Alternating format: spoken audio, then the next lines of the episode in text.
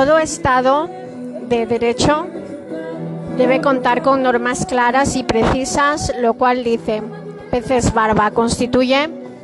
una paradoja, pues los ciudadanos necesitan del Estado y de sus normas para defender del propio Estado. Eh, defenderse del propio Estado. En definitiva, la organización jurídico-política democrática y social, participación y comunicación, protección de los derechos humanos son condiciones básicas e imprescindibles para una realización plena de todas las potenciales humanas. Por lo que venimos diciendo, hemos de concluir que el mejor Estado es el Estado de derechos humanos. Condiciones económicas, sociales y culturales. Significado de las condiciones económicas, sociales y culturales para el ejercicio de los derechos humanos. Las condiciones jurídico-políticas se completan con medidas económicas, sociales y culturales que hacen realmente posible los derechos fundamentales que todo Estado debe respetar y garantizar. El artículo 3 de la Constitución italiana de 1947 habla, por ejemplo, de estas condiciones estructurales. De todos es conocida la existencia de declaraciones y pactos que se explicita en una serie de derechos económicos, sociales y culturales que los estados estaban obligados a cumplir. Esta visión preside la actitud de quienes llegan a la conclusión de que los llamados derechos económicos, sociales y culturales no son derechos propiamente dichos y que son solo son solo los derechos civiles y políticos los que generan obligaciones para el Estado y son exigibles jurídicamente. Este planteamiento parece haberse inspirado la excesiva e injustificada prudencia de los redactores de nuestra Constitución de 1978 al incluir este tipo de derechos en la categoría de menos comprometida del CAP 3 sobre los principios rectores de la política social y económica de estos derechos económicos, sociales y culturales. Constituirían igualmente obligaciones para los Estados, porque siendo principios de rectores exigen al Estado la obligación de orientar toda su política y acción de gobierno hacia la creación de las condiciones que acojan y permitan los derechos civiles y políticos si el Estado no garantiza unas condiciones sociales mínimas e imposible la realización de ningún tipo de derechos. La Conferencia Mundial de Derechos Humanos de 1993 y la Cumbre Mundial sobre Desarrollo Social de 1995 destacaron la importancia de un criterio integrado respecto del progreso social. El artículo 28 de la Declaración Universal de Derechos Humanos de 1948 se proclamó que toda persona tiene derecho a que establezca un orden social internacional en el que los derechos y libertades proclamados o la declaración se hagan plenamente efectivos. Medidas económicas, sociales, las garantías económicas existen cuando el Estado establece las condiciones adecuadas para que todos tengan acceso a los medios económicos indispensables para su subsistencia están orientadas a la supresión o eliminación de todas las situaciones de pobreza y de la generalización de bienestar mediante un desarrollo económico y tecnológico sostenido. La redistribución de la renta, la facilitación la fiscalidad progresiva, eh, la garantía del acceso al empleo, de la seguridad en el mismo, la participación en los procesos productivos, en el plan internacional superando los monopolios y el imperialismo comercial de los países ricos, promoviendo la riqueza de los países subdesarrollados, las garantías sociales. Se producen cuando el Estado establece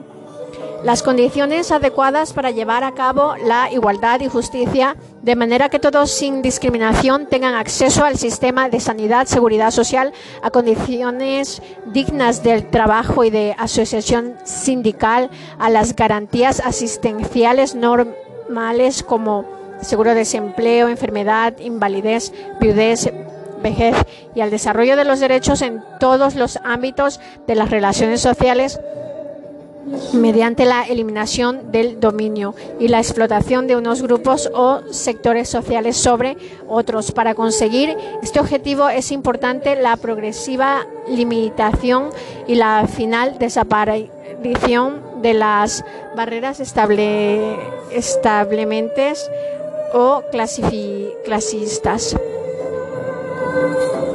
Todo ello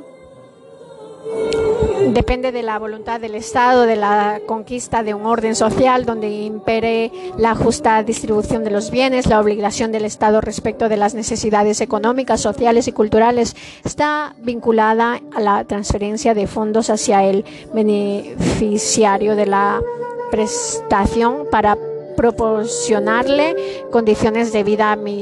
dignas. El Estado puede cumplir con sus obligaciones proyectando de servicios a la, población cuando no tiene medios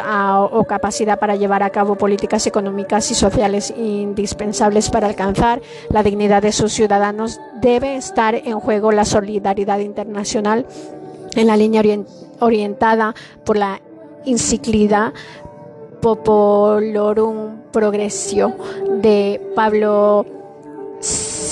Sexto o Solicitudo Rei Socialis de Juan Pablo II. Medidas concretas para el ejercicio adecuado de los derechos humanos. Ha de quedar claro que tanto las declaraciones como los pactos internacionales no imponen las medidas concretas, se limitan a firmar y exigir. Por citar algunas de las obligaciones del Estado, diremos que éste debe garantizar las condiciones para que todos los ciudadanos tengan acceso a un nivel de vida digna, a una alimentación adecuada, asegurar el acceso al lugar, al empleo y a una remuneración justa, a la protección de la salud y unas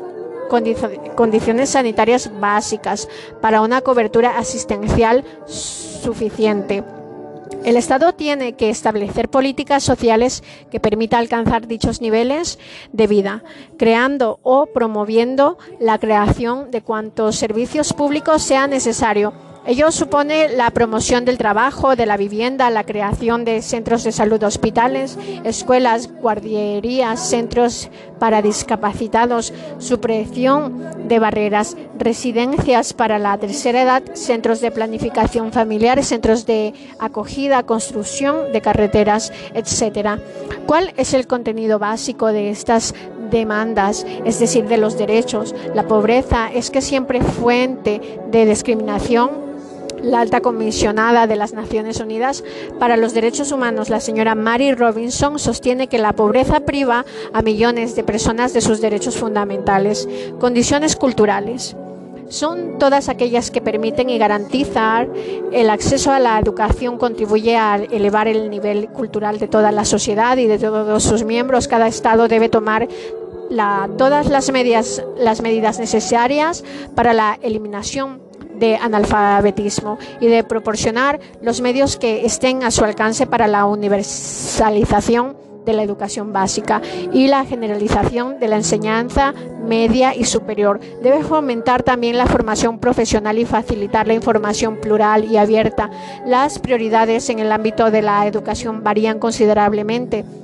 de unos lugares a otros y deben corresponderse con las necesidades de cada sociedad, pues aunque en algunos países la enseñanza básica es obligatoria, en otros muchos el grado de alfabetización es escaso.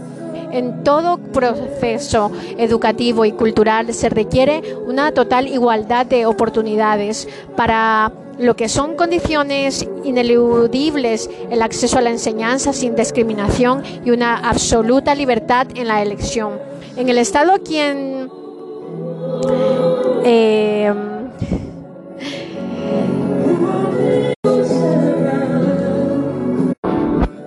el Estado quien tiene la obligación de dotar de los medios e instrumentos sobre todo y antes que nada los poderes del Estado tienen que tener la convicción, el deseo y la voluntad de elevar al nivel eh, educativo y cultural de su pueblo. El yugo de la ignorancia hace más llevadera la opresión y facilita la sumisión. La participación de la comunicación no serán posibles sin la comprensión y para comprender es necesario promover culturalmente educación en y para los derechos humanos. El acceso al saber, al conocimiento, a la educación, la cultura, la dignidad al hombre y le hace sabedor, conocedor y consciente de sus derechos y de cómo exigirlos debe tener un puesto relevante como garantía de los derechos humanos, lo que algunos autores llaman pedagogía de la libertad y que en sentido más amplio podemos calificar como pedagogía de los derechos humanos. El conocimiento de los derechos humanos y de la manera de protegerlos es una condición previa indispensable para que no sean meros cavados, decía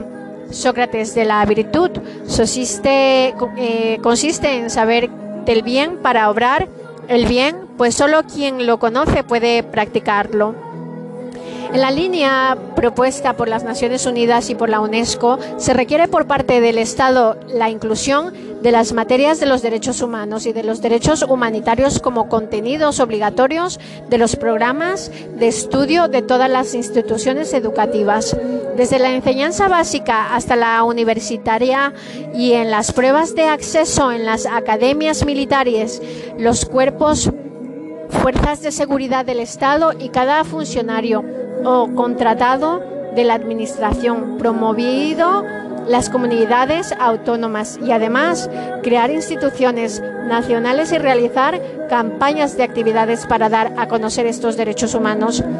pero todo no depende de los poderes y de la administración del Estado, el cual debe colaborar y establecer acuerdos con sindicatos, ONGs y asociaciones o fundaciones. Es imprescindible la colaboración de los medios de comunicación de masas. Las Naciones Unidas y sus medidas, la promoción de la educación especial, del conocimiento de los derechos humanos se ha convertido en una tarea de todos y de la comunidad internacional. Los órganos internacionales han aprobado varias resoluciones de carácter internacional en relación con la educación y conocimientos de los derechos humanos en 1988. La Asamblea General de las Naciones Unidas, mediante la resolución 43-128, promovió una campaña mundial de información pública y con la finalidad de elaborar programas de enseñanza, formación e información en el terreno de los derechos humanos.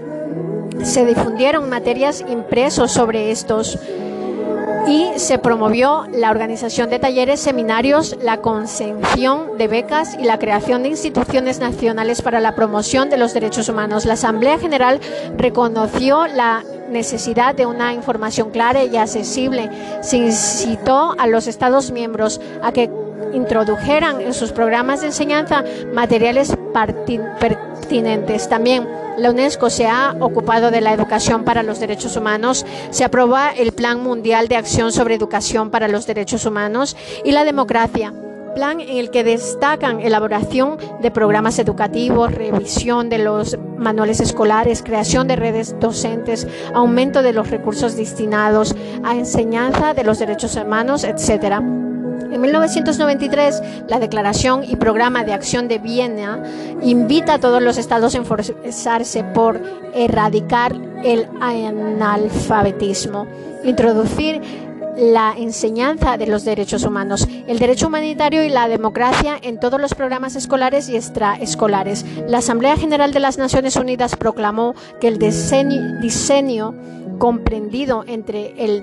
1 de enero de 1995 y el 31 de diciembre del 2004 sería designado como diseño de las Naciones Unidas para la Educación en los Derechos Humanos, con los siguientes objetivos, evaluar, elaborar programas, coordinar la elaboración de materiales, difundir en todo el mundo la declaración, reforzar el papel y la capacidad de los medios de comunicación de masas, etc. La Asamblea General insistió igualmente a las organizaciones no gubernamentales nacionales, regionales, internacionales y a todos los defensores de los derechos humanos, los educadores, las congregaciones religiosas y los medios de información a intensificar su participación en las enseñanzas de los derechos humanos, tanto en la escuela como fuera de ella. La ONG en el fomento y garantía de los derechos humanos hay numerosas de buena fe tanto internacionales como nacionales, muy activas en el terreno de los derechos humanos. Algunas de las conocidas son Amnistía Internacional, fundada en 1961, que estuvo en el Premio Nobel de la Paz de 1977. Teresa de Calcuta, Vicente Ferrer, Mensajeros de la Paz, Caritas, Cruz Roja y otras muchas ONGs. La propia comunidad internacional reconoce y aprueba el papel de estas organizaciones en los planes internacionales, regional, nacional realizan una importante contribución el programa de derechos humanos de la ONG, ya que son una fuente única de informaciones. La Conferencia Mundial de Derechos Humanos celebra en 1993 reconoció la importancia importante función que cumple. La conferencia acogió la aportación de la ONG y las actividades de enseñanza, formación y a la protección de todos los derechos humanos y las libertades fundamentales. La Conferencia Mundial subrayó además la importancia de que prosiga el diálogo y la cooperación entre los gobiernos y las organizaciones no gubernamentales y de que los miembros de estas que participan en las defensas de los derechos humanos humanos disfruten de los derechos y las libertades reconocidas de la Declaración Universal de Derechos Humanos y de la protección de las legislaciones nacionales. Posibilidades y límites del ejercicio. La afirmación de que los derechos humanos son una realidad eh, sustraída a la arbitrariedad de los gobernantes incluía la caracterización de los mismos como derechos absolutos e Su efectivo disfrute por parte de los titulares se encuentra sometido a una considerable variedad de condiciones que son caracterizadas generalmente por la doctrina como límites del ejercicio de los derechos. En consecuencia, la lista de los límites es bastante amplia y diversificada. Los límites impuestos por el sentido y la función de cada derecho, la existencia de una considerable multiplicidad de derechos es una prueba de que las posibilidades de actuación y defensa de cada uno de estos es diferenciada y está sujeta a una delimitación más o menos precisa. En última instancia, el contenido propio y característicos de cada derecho viene dado por unas posibilidades específicas de actuación. En consecuencia, las fronteras que lo delimitan no deberán ser sobrepasadas ni al establecer su configuración legal ni en el momento del ejercitarlo. Dejará contraindicado cualquier ejercicio de los derechos que desborde los contornos de su contenido específico propio, este respeto al contenido esencial exige que no sea ejercitado de tal modo que desemboque en la limitación general o parcial de ese derecho. A veces el supuesto incurre dentro del tipo general de fraude de ley o más bien en otros casos se da el supuesto especial de unos fraudulentos del propio derecho. Lo que sí parece claro es que esta posible modalidad de ejercicio del propio derecho no quería incluida en el contenido del mismo ni amparada en consecuencia por las normas lo garantizan que radicalmente desautorizado el ejercicio del mismo con la finalidad exclusiva o predominante de perjudicar a otro o cuando aún sin existir esa intencionalidad se causa perjuicio a alguien sin que coinsistan verdadero interés del propio sujeto titular del derecho, lo que sería un abuso del propio derecho todo derecho humano es al mismo tiempo un deber de humanidad que delimita la libertad de decisiones en el ejercicio de ese derecho. Así, por ejemplo, el derecho a conservar la vida, la salud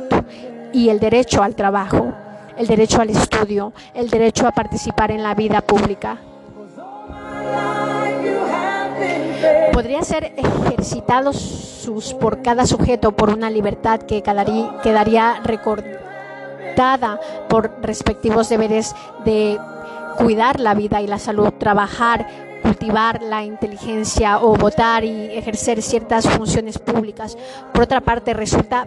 patente que los límites inciden muy directamente sobre las posibilidades de disfrute, pero no han sido merecedoras hasta ahora en una cuidadosa atención por la doctrina especializada. Esta se ha ocupado exclusivamente de los límites calificados como externos y fundamentalmente de los cuatro invocados por el artículo 29,2 de la Declaración Universal de 1948 en el ejercicio de sus derechos y en el disfrute de sus libertades. Toda persona estará solamente sujeta a las limitaciones establecidas por la ley como el único fin de asegurar el reconocimiento y el respeto de los derechos y libertades de los demás y de satisfacer las justas exigencias de la moral, del orden público y del bienestar general en una sociedad democrática. Los derechos de los otros ciudadanos. Los derechos fundamentales de los sujetos son por sí mismos límite de el ejercicio de los derechos de cualquier otro sujeto, dado el carácter radical o cuasi natural de los derechos humanos. Este límite debería ser calificado en principio como interno, puesto que la existencia de otros derechos fundamentales no es algo accidental y externamente sobrevenido, sino que está presente ya en la existencia de cada uno de los derechos humanos, en el en cuanto que son derechos debidos por humanidad, todos los derechos humanos exigen estar también eh, presentes en cada uno de todos los demás hombres. De modo que todos los derechos fundamentales llevan en sí mismo como exigencia constitutiva la tenencia de idénticos derechos por parte de los otros miembros de la sociedad. En otras palabras, no es una no es un dato externo el derecho de cada uno, sino que forma parte de la estructura existencial de este derecho. Si resulta evidente en cualquier caso que el ejercicio de un derecho fundamental pueda entrar en conflicto con el ejercicio y disfrute de algún otro derecho por parte de los otros miembros de la sociedad. Así que las posibilidades del disfrute y de ese derecho fundamental solo pueden extenderse hasta la línea que delimita el contenido o posibilidades de ejercicio que corresponde a los derechos fundamentales de los demás. Um, Es decir, no pueden sobrepasar los límites fijados. Lo difícil será determinar dónde están los respectivos límites, ya que este extremo dependerá de una considerable variedad de factores, como el conjunto de facultades o poderes del núcleo central del derecho, la valoración relativa a que se hace derechos en su contexto social y político, la importancia que se atribuye a los bienes o intereses que podrían resultar lesionados o las circunstancias que concurren en los titulares de los distintos sujetos. Por tanto, habrán que tener en cuenta algunas otras consideraciones circunstanciales, por ejemplo, que en la actualidad la libertad de expresión o el derecho a la información sea superior a otros derechos como el honor a la vida privada o a la imagen forma parte de la moral de nuestra sociedad. La determinación de los límites que definen el perímetro de los derechos básicos por tanto, habrá que tener en cuenta algunas otras consideraciones circunstanciales, por el ejemplo, que la actualidad de la libertad de expresión o el derecho a la formación sea superior a otros derechos como el honor, a la vida privada o la imagen forma parte de la moral de nuestra sociedad. La determinación de los límites que definen el perímetro de los derechos básicos se, cumpla, se, se complica inevitablemente cuando tratamos también de los miembros de otras sociedades, de incluso los de las generaciones futuras. Como conclusión, que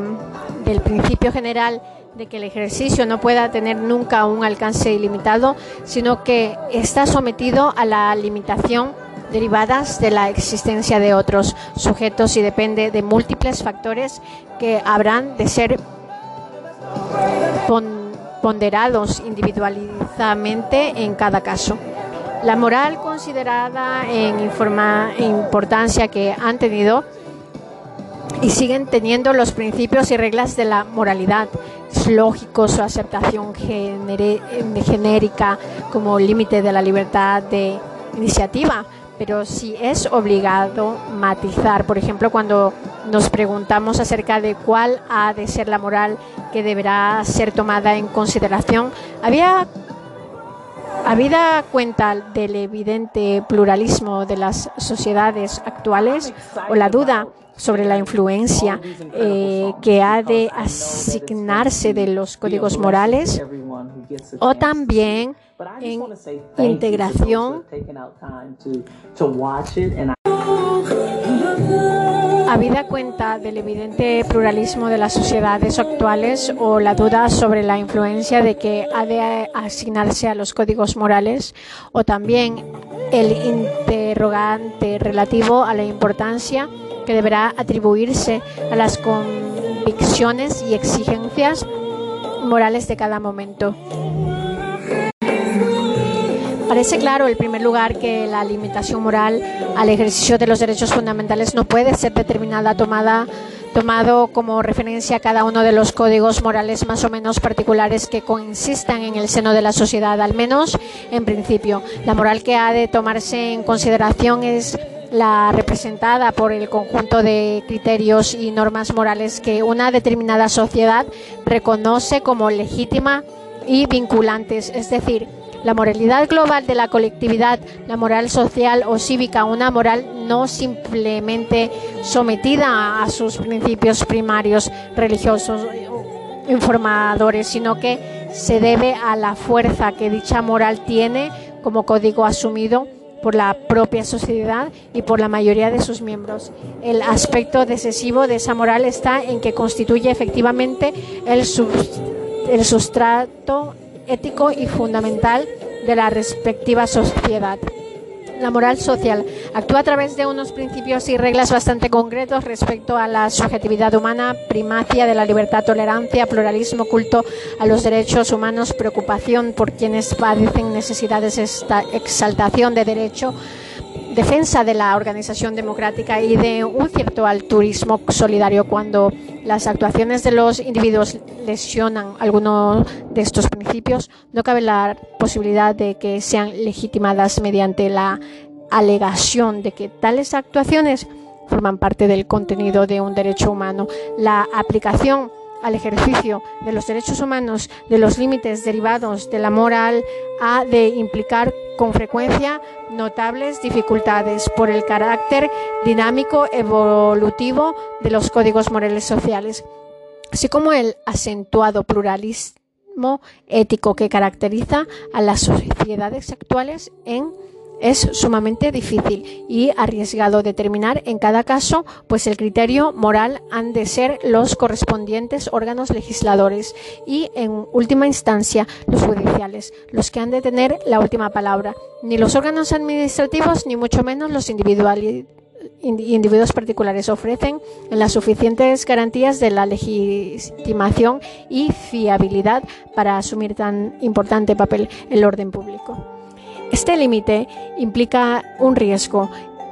el de dar cobertura a la defensa y predominio de los intereses del autoritarismo social de la razón de Estado, con la consiguiente amenaza para la libertad de los individuos o los grupos. El orden público debe ser atendido como el conjunto de condiciones organizativas y de funcionamiento de la sociedad que garantizan un desarrollo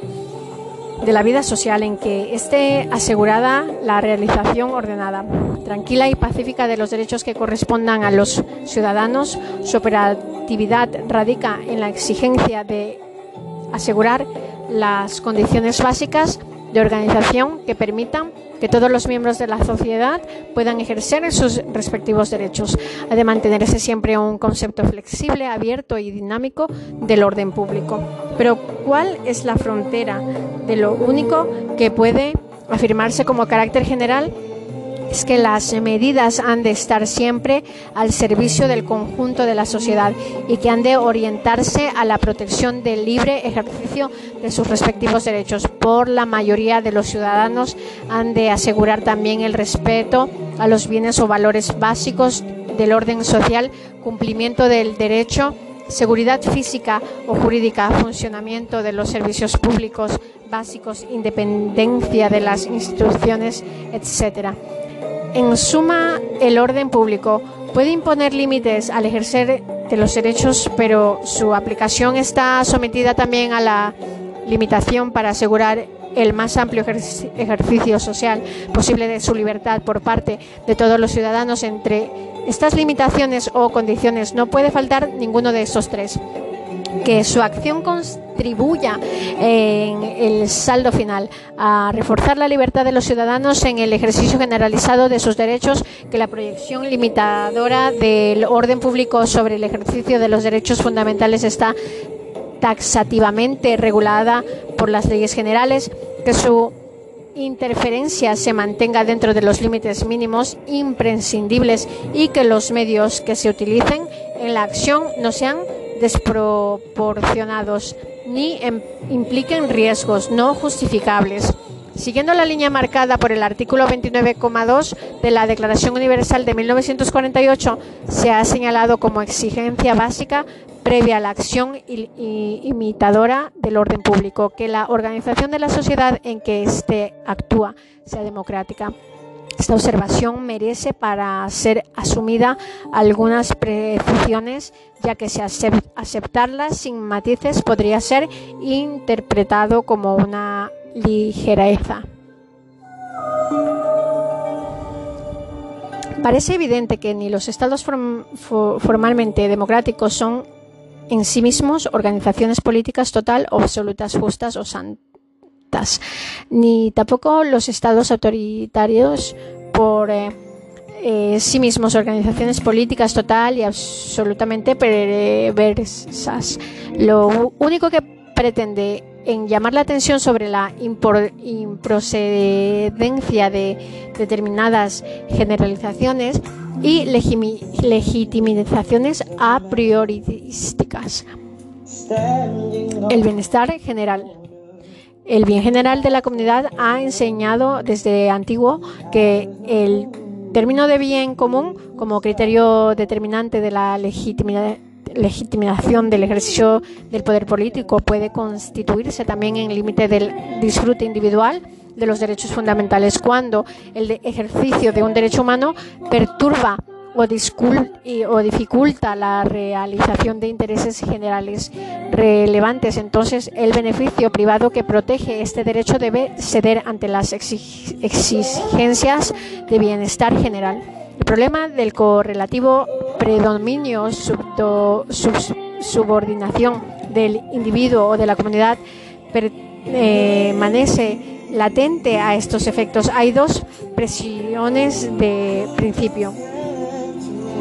En primer lugar, que en el ideario de los derechos humanos el individuo es no solo el punto de partida, sino también el permanente centro de referencia. El número dos, segundo lugar, que los hombres no son seres asociales, así que la atención al bien común de la sociedad a la que pertenecen los titulares de los derechos es una exigencia inmediata de la dimensión comunitaria de los individuos, de la consiguiente necesidad de corregir el extremo aislamiento, el egoísmo que ha caracterizado en ocasiones algunas concepciones individualistas de los derechos humanos. Por eso, el bienestar general de la sociedad en cuanto límite del ejercicio de los derechos humanos ha de entenderse como un conjunto de bienes de que puede disfrutar la comunidad sin impedir o lesionar gravemente el libre desarrollo integral de todos sus miembros. Este límite entra en juego cuando el ejercicio de un derecho fundamental de los individuos impida la creación o el desarrollo de condiciones sociales que facilite la libre realización integral de la mayoría de los ciudadanos. El bien común no es, por tanto, una realidad extraña a los individuos. Para que las exigencias del bien común actúen legítimamente han de cumplirse las siguientes premisas. que el bien común que se defienda sea concretamente preferible a los bienes o intereses individuales en cuyo disfrute interfiere. Que sea verdaderamente común, es decir, que beneficia a todos o al mayor número de los miembros de, la, de su comunidad y que sea determinado por la decisión directa o indirecta de todos esos miembros. El valor de las exigencias del bienestar general ha de atenderse solamente a los intereses de las sociedades actuales o ha de concederse también beligerancia a los de las sociedades futuras es solo el de la sociedad a la que pertenece el sujeto cuyo ejercicio de un derecho humano va a quedar limitado o hay que tomar también en consideración el resto de las sociedades actuales. Solamente las sociedades humanas o también las animales y o vegetales. Y quedan en pie las dudas sobre si la atribución al bien de un interés común del carácter del límite del ejercicio de los derechos humanos entra o no en conflicto directo con aquellas concepciones que afirman que tales derechos son precisamente el límite supremo frente a cualquier tipo de decisiones y medidas orientales al logro de objetivos colectivos que vayan en contra de los intereses básicos de los individuos. Si un supuesto derecho humano ha de ser sometido a recortes cada vez que se entiende que su ejercicio impide la plena realización del bienestar general, sigue siendo un verdadero derecho humano no deberá ser considerado más bien como una simple posición ventajosa de carácter precario o condicionado. La aplicación de este límite puede resultar compleja y problemática en el momento de proyectarla sobre el caso concreto. Bibliografía, Derechos Humanos.